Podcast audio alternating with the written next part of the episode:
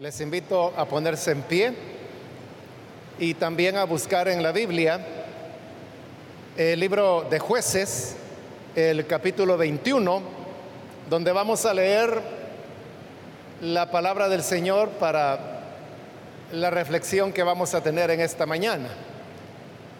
Es el último capítulo del libro de los jueces, jueces capítulo 21.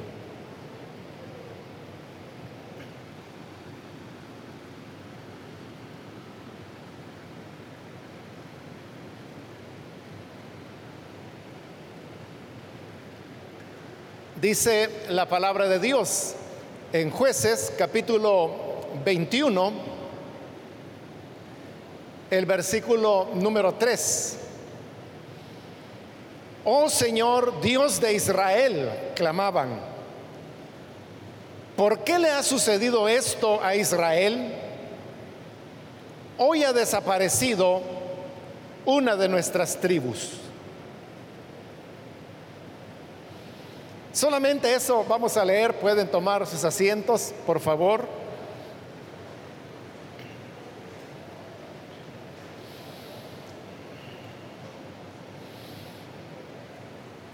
Como usted pudo notar, nos encontramos en la parte final de este capítulo o de este libro de los jueces. Y en él se nos narra que en una ocasión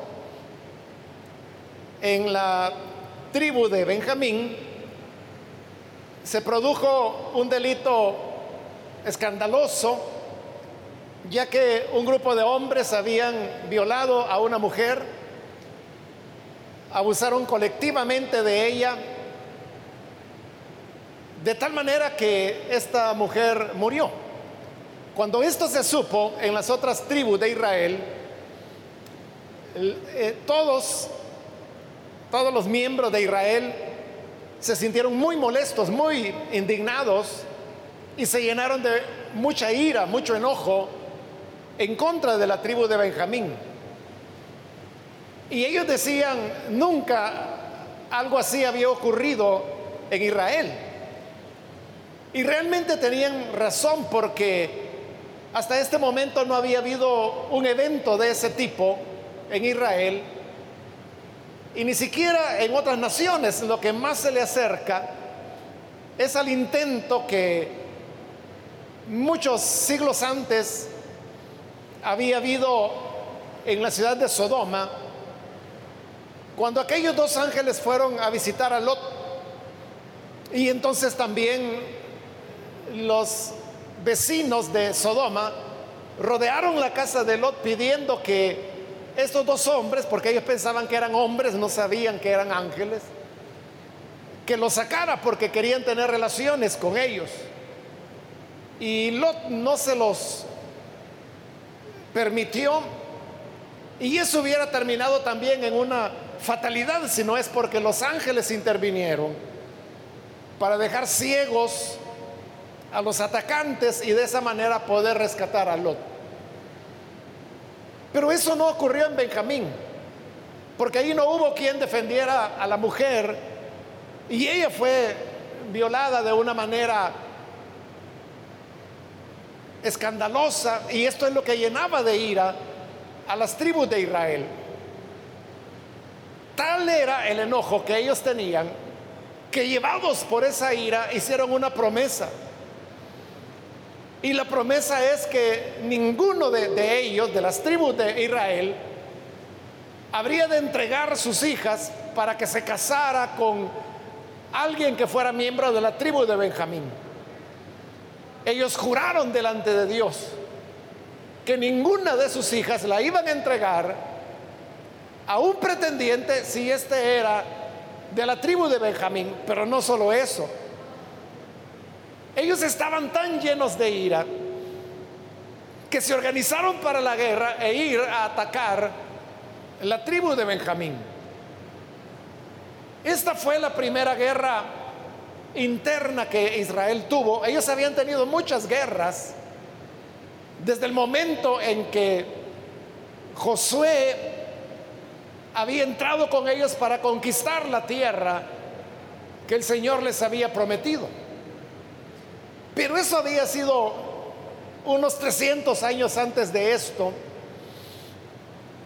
Y durante estos siglos ellos tuvieron otras guerras, pero con enemigos como los amorreos, los filisteos, los amonitas, que eran pueblos que vivían alrededor de ellos, pero esta es la primera vez que ellos están enfrentando como hermanos para atacarse los unos contra los otros. Entonces es todo Israel atacando a la tribu de Benjamín. Y Benjamín, de hecho, era una de las tribus más pequeñas de Israel.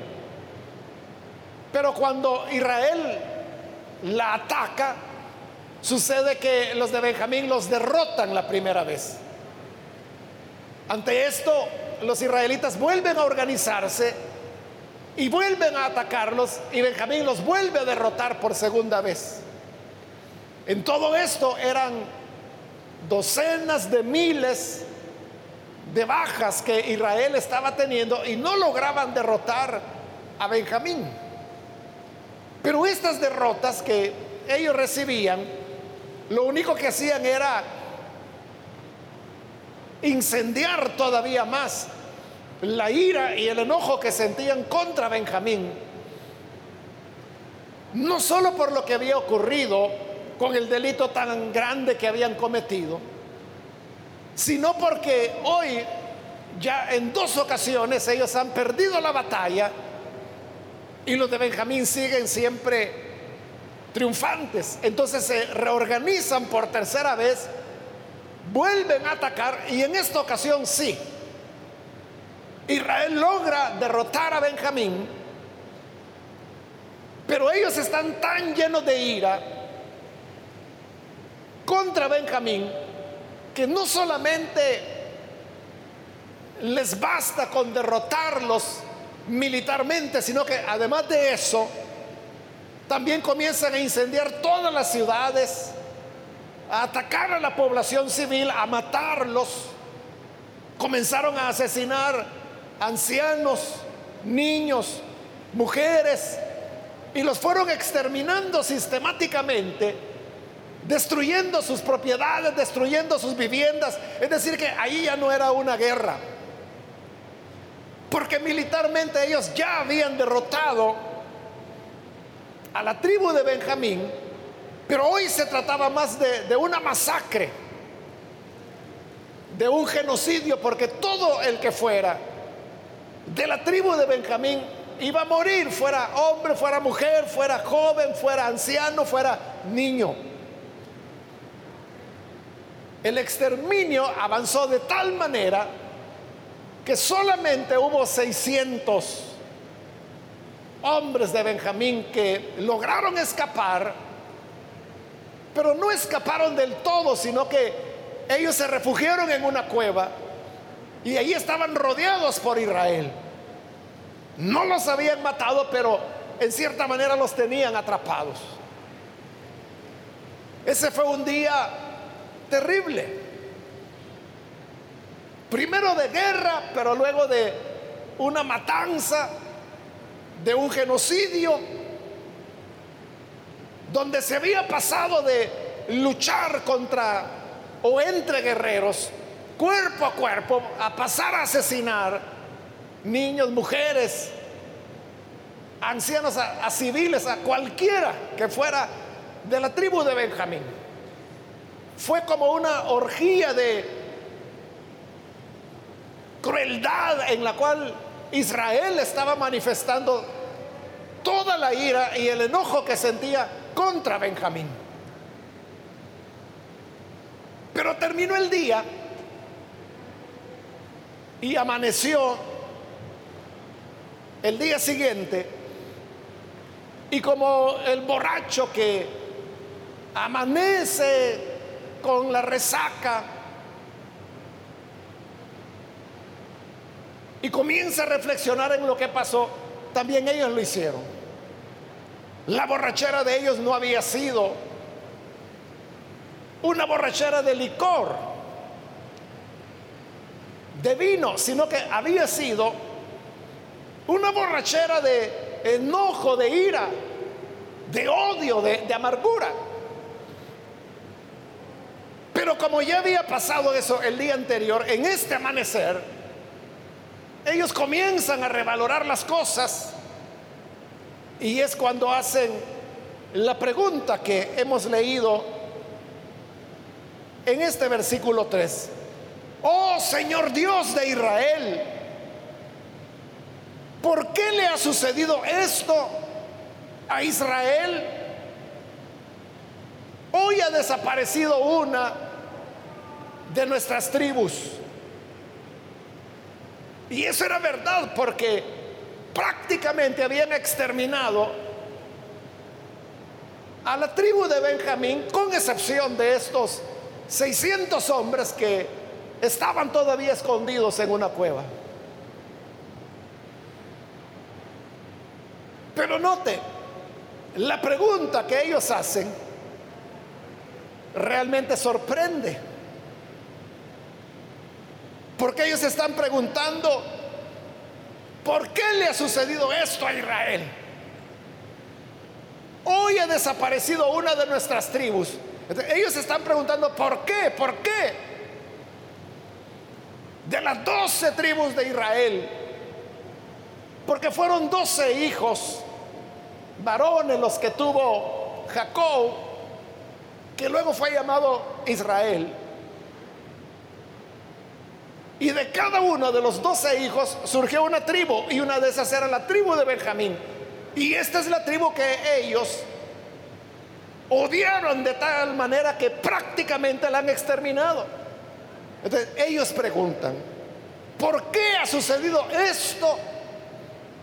Que una de nuestras tribus haya desaparecido.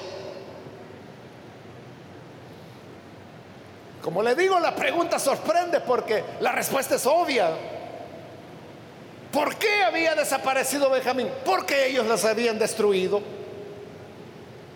¿Por qué faltaba una tribu en Israel? Porque ellos los habían odiado y aborrecido de tal manera que los habían exterminado con violencia excesiva. Y no les había bastado con derrotarlos militarmente lo cual en sí mismo ya estaba mal, sino que habían continuado con la población civil, con gente que no tenía nada que ver. Yo le aseguro que ahí murieron muchos miembros de la tribu de Benjamín, niños, adolescentes, jóvenes, niñas, ancianos que ni sabían por qué los estaban matando, ni se habían enterado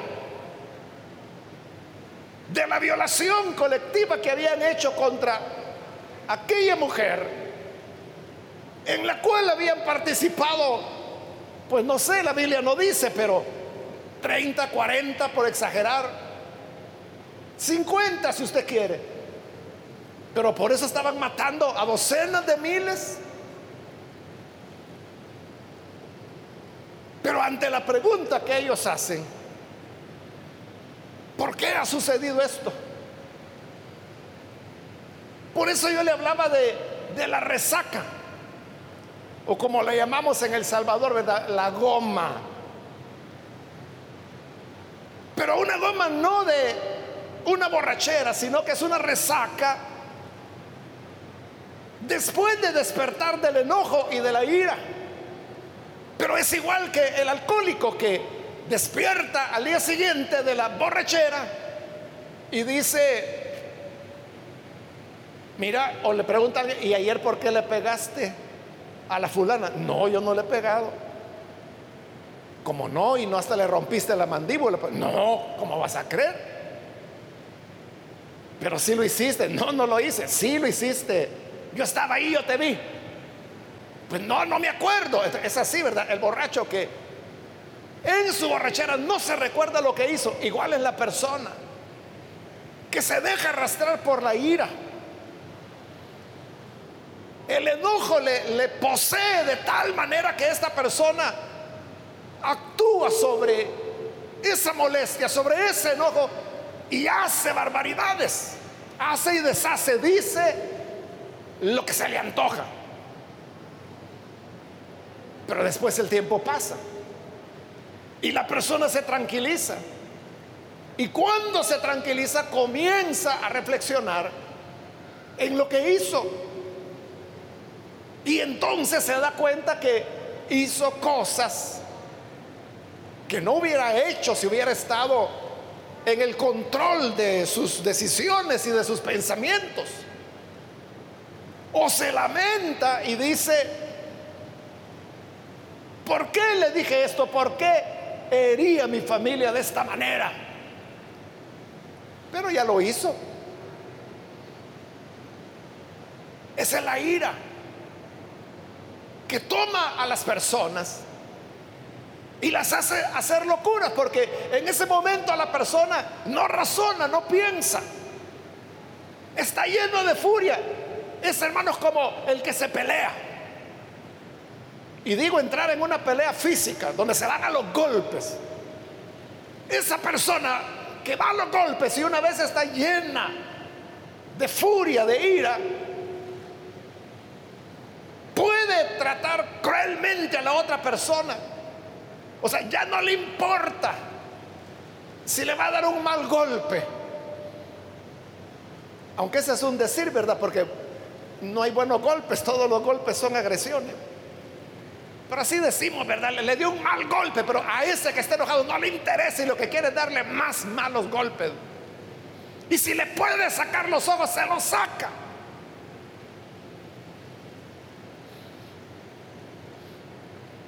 Ayer, ayer fue, estaba leyendo un libro acerca de, de un hombre que tenía un secretario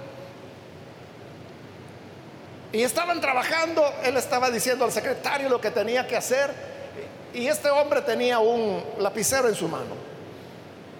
Pero algo hizo mal el secretario que, que él se enojó mucho.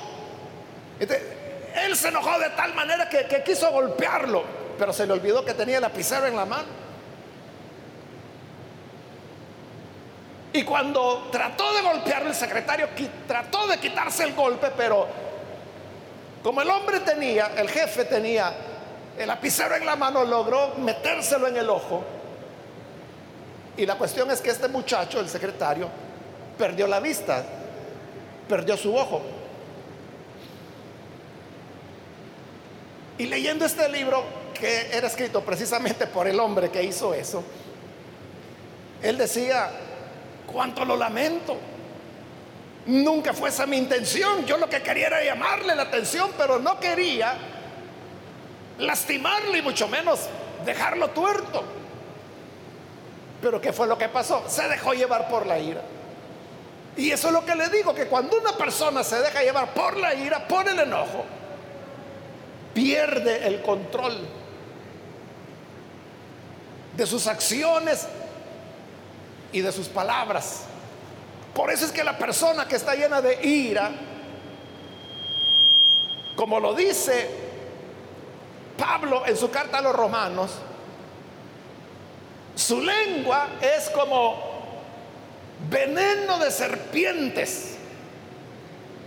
Comienzan a, pronunciar palabras muy hirientes. Y se les están diciendo a su mamá, a sus hijos, al esposo, a la esposa, a cualquiera. O sea, porque como están enojados ya, ya no entienden, están ciegos. La ira les enseguece. Les enseguece, les posee y les hace hacer cosas llevados por esa molestia, por ese enojo, sin reflexionarlo.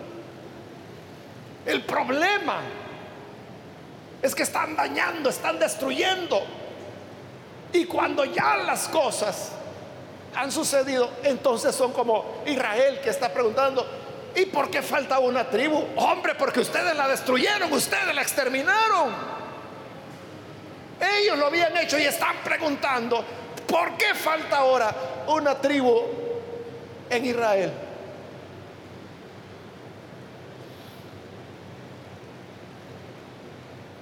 Hay una historia de un niño que era así de mal humor, se enojaba fácilmente.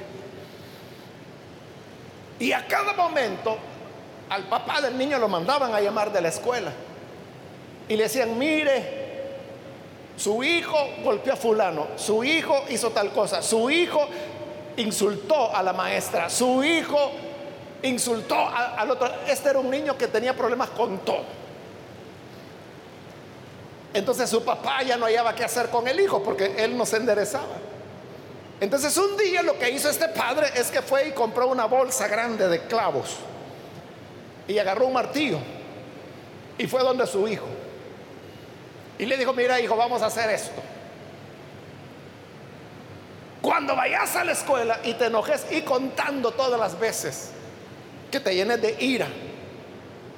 Y cuando vengas de regreso a la casa, por cada vez que te hayas enojado en el día, vas a tomar un clavo y lo vas a clavar en esta puerta. Había una puerta de roble, de esas duras, ¿verdad? Que cuesta clavar ahí. Y el niño le dijo, está bien. Fue a la escuela y cuando regresó ese día tenía que clavar 33 clavos. Porque eran las veces que ese día él se había llenado de ira contra la maestra, contra las autoridades de la escuela, contra sus compañeros, etc. Te comenzó a clavar los 33 clavos de ese día. Pero como es dura la madera, ¿no? Entonces, él llegó un momento en que se sintió fatigado. Pero entonces él dijo, es más fácil que no me enoje a tener que estar metiendo un clavo por cada vez que me enoje. Y el día siguiente volvió a ir a la escuela, pero siempre se enojó. Y entonces tuvo que clavar otros 30 clavos. Y el día siguiente fueron 25 y luego 20 y luego 18. Y así poco a poco fue disminuyendo porque él entendió que era más fácil controlar su enojo que tener que estar clavando tantos clavos. Llegó un momento que llegó a un clavo al día. Y llegó un momento en que no tuvo que clavar ninguno, pasó todo el día sin molestarse. Y ese día el niño venía contento y le dijo, papá, le dijo, hoy es el primer día cuando no me molesté por nada. Así que hoy no he clavado ningún clavo. Y el papá le dijo, bueno, entonces vamos a ver la puerta. Y fueron a ver la puerta, toda estaba llena de clavos. Entonces el papá le dijo, qué bueno hijo que hoy no tuviste que añadir otro clavo más. Hoy vamos a hacer esto. Por cada día que no te enojes, vas a tener derecho a quitar un clavo de la puerta. Y así fue. Al día siguiente no se enojó y pudo quitar un clavo. Y al día siguiente tampoco se enojó, pudo sacar otro clavo. Le tomó meses. Pero después de meses había sacado todos los clavos. Entonces fue contento de nuevo donde su papá y le dijo, papá, tengo meses de no enojarme en la escuela. Y sabes algo, ya saqué todos los clavos. Así le dijo el papá, vamos a ver la puerta. Y fueron a ver la puerta y efectivamente no había ningún clavo allá. Y el papá le dijo, mira hijo, ya no hay ningún clavo. Pero fíjate en esto. Allí en la puerta están las marcas de los clavos que metiste y que luego sacaste.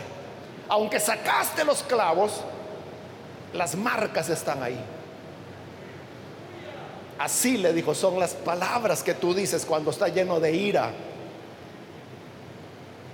Tú puedes restablecer la relación, puedes volver a la amistad, pero las heridas que esas palabras dijiste cuando estabas enojado quedan marcadas en el corazón.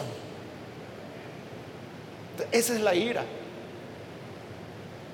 Que se va acumulando, se va acumulando y se va acumulando. Y hay un momento en que la persona llega a su límite, porque todos, todos hermanos, tenemos límites. Todos. Algunos su límite es bien chiquito, ¿verdad? Que rápido dice, ah, no, yo no voy a andar con cuentos.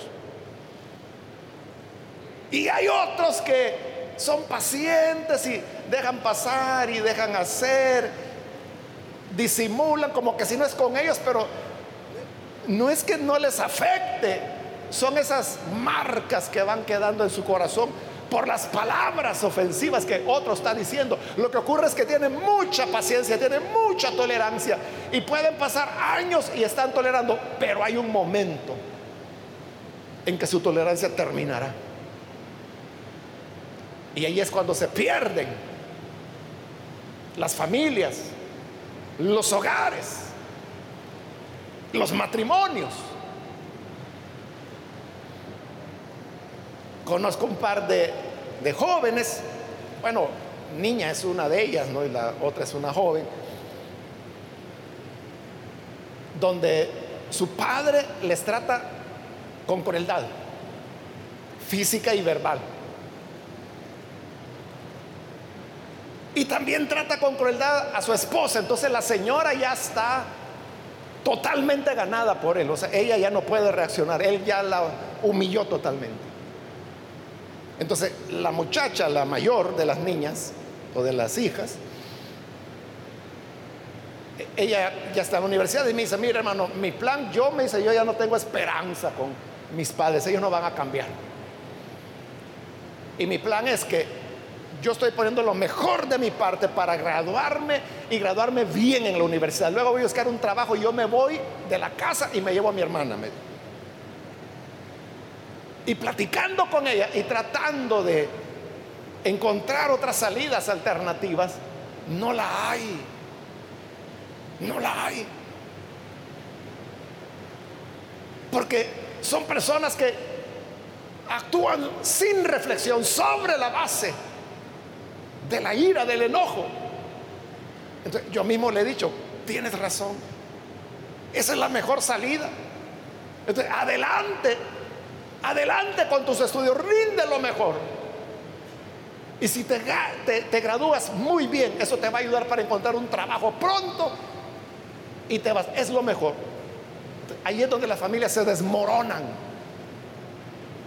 Cuando eso ocurra, yo le aseguro que estos padres van a estar preguntando, ¿y por qué se fue mi hija?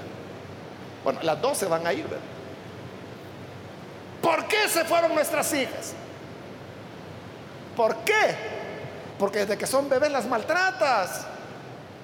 Porque ha sido cruel, porque ha sido irreflexivo, irreflexiva. Igual que Israel hoy está preguntando, ¿por qué falta una tribu en Israel? Porque tú te la acabaste. Llevado por tu enojo, llevado por tu ira. Pero note algo más en esa pregunta.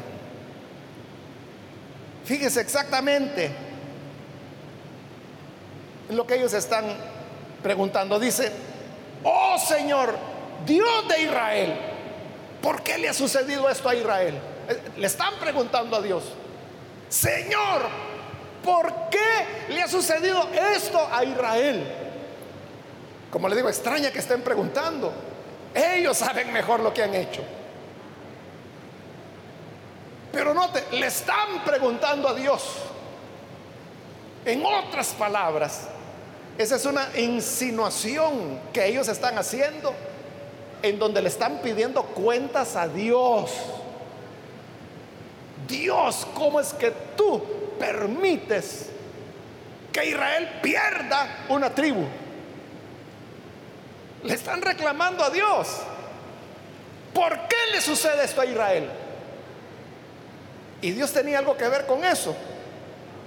Ellos eran los que habían exterminado a sus hermanos. Ellos son los que no tuvieron corazón ni hígado para matar a las niñas, a los niños, a los ancianos, a los jóvenes, a los adultos, a los civiles. Y están queriendo encontrar culpa en Dios. Dios, ¿por qué falta una tribu? Y la respuesta, hombre, porque tú la destruiste. Y eso pasa con el que se deja llevar por la ira. Que en su borrachera y en su huracán de ira y enojo, en su huracán de odio, no se da cuenta lo que hace. No piensa en lo que hace.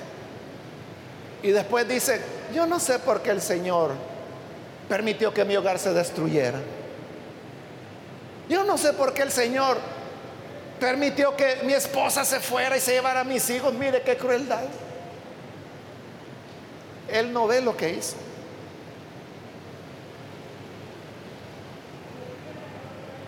Pero en esto, hermanos, de manejar la ira, fíjese, no se trata de aguantar la verdad, es decir, que usted se llene de ira y que usted diga, no, pero tengo que aguantar, tengo que aguantar, tengo que contar hasta 10, 1, 2, 3, 4, 5, 7, a que le pase. O sea, no se trata de hacer esfuerzos humanos por fingir que no se ha molestado. No se trata de eso. Eso es hipocresía. Se trata de no sentir enojo. Se trata de no sentir odio. Se trata de no sentir ira. ¿Y cómo? Solo hay una manera. Muriendo a nuestro yo. Porque Pablo allá en Gálatas capítulo 5 dice que la ira es una obra de la carne, es decir, es un producto de la naturaleza pecaminosa que tenemos los seres humanos. Hay un experimento muy interesante que realizaron en unas universidades. Cuando una persona se llena de ira, usted lo puede notar en la cara, ¿verdad? Usted sabe distinguir, sabe leer la ira en el rostro de una persona. esta persona puede ser muy afable, muy sonriente, muy amigo, pero cuando se le meten los demonios tiene una cara, esa cara de ira. Esto es lo interesante,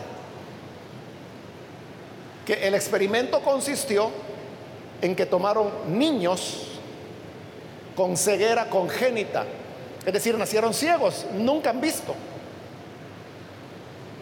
Y estos estudios en las universidades consistió en enojar a estos niños y niñas. Y cuando estos niños se enojan porque los están molestando mucho, fíjese, ponen el rostro de ira. Pero aquí viene el punto. ¿A dónde aprendieron a poner ese rostro? porque son ciegos congénitos, nacieron ciegos, nunca han visto el rostro de nadie. ellos no saben cómo se ve un rostro alegre y no saben la diferencia con un rostro enojado. Ni siquiera saben que es un rostro porque nacieron ciegos. ¿Cómo es que ellos pueden poner el rostro de ira si nunca han visto un modelo para imitarlo? el experimento demuestra que la ira no es algo que aprendamos de los demás, sino que ya viene en nuestra naturaleza. Y usted puede tener, si quiere, de papá un arcángel.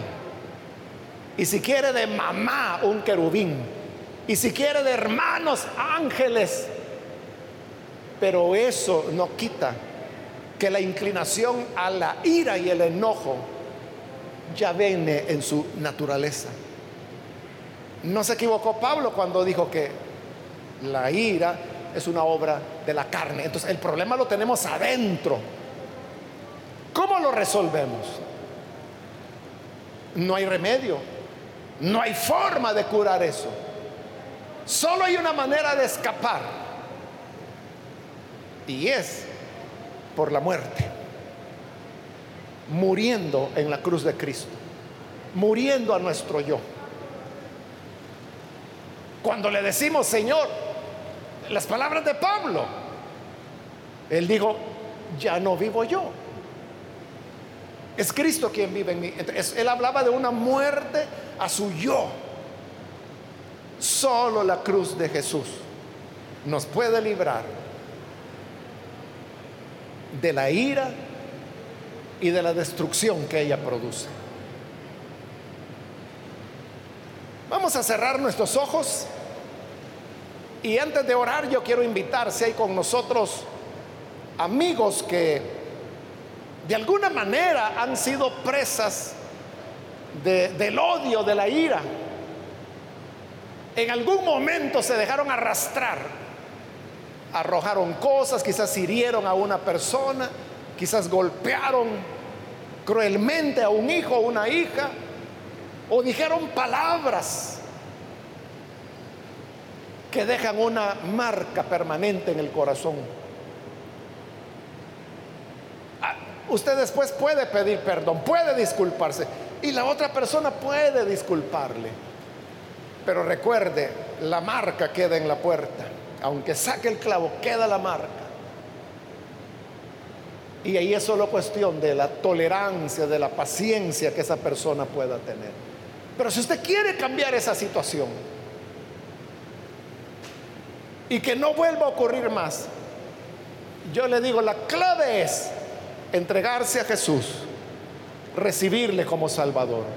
¿Hay alguna persona que necesita venir a Jesús por primera vez? Yo le invito para que ahí en el lugar donde está se ponga en pie. Y el ponerse en pie, usted lo que está diciendo es yo quiero recibir a Jesús. Y nosotros lo que haremos es orar por usted. Así que si hay alguien que desea escapar de la ira y del enojo, del odio que le lleva a hacer cosas sin reflexión, póngase en pie. Y vamos a orar por usted. Cualquier amigo o amiga que hoy necesita venir al Señor, póngase en pie. Venga el buen Salvador.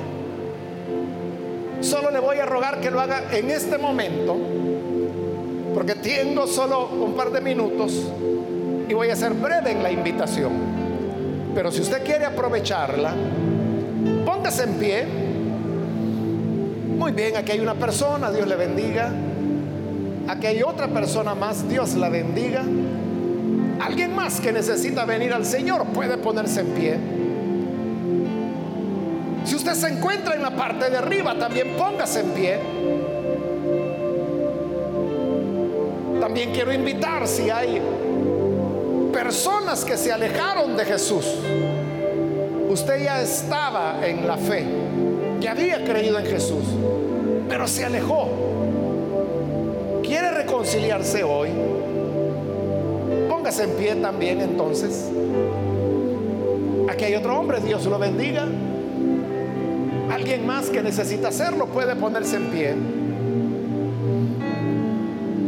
Hágalo en este momento y vamos a orar por usted. Hago la última invitación. Si hay alguien, alguien más que necesita venir a Jesús por primera vez o reconcilio, póngase en pie ahora.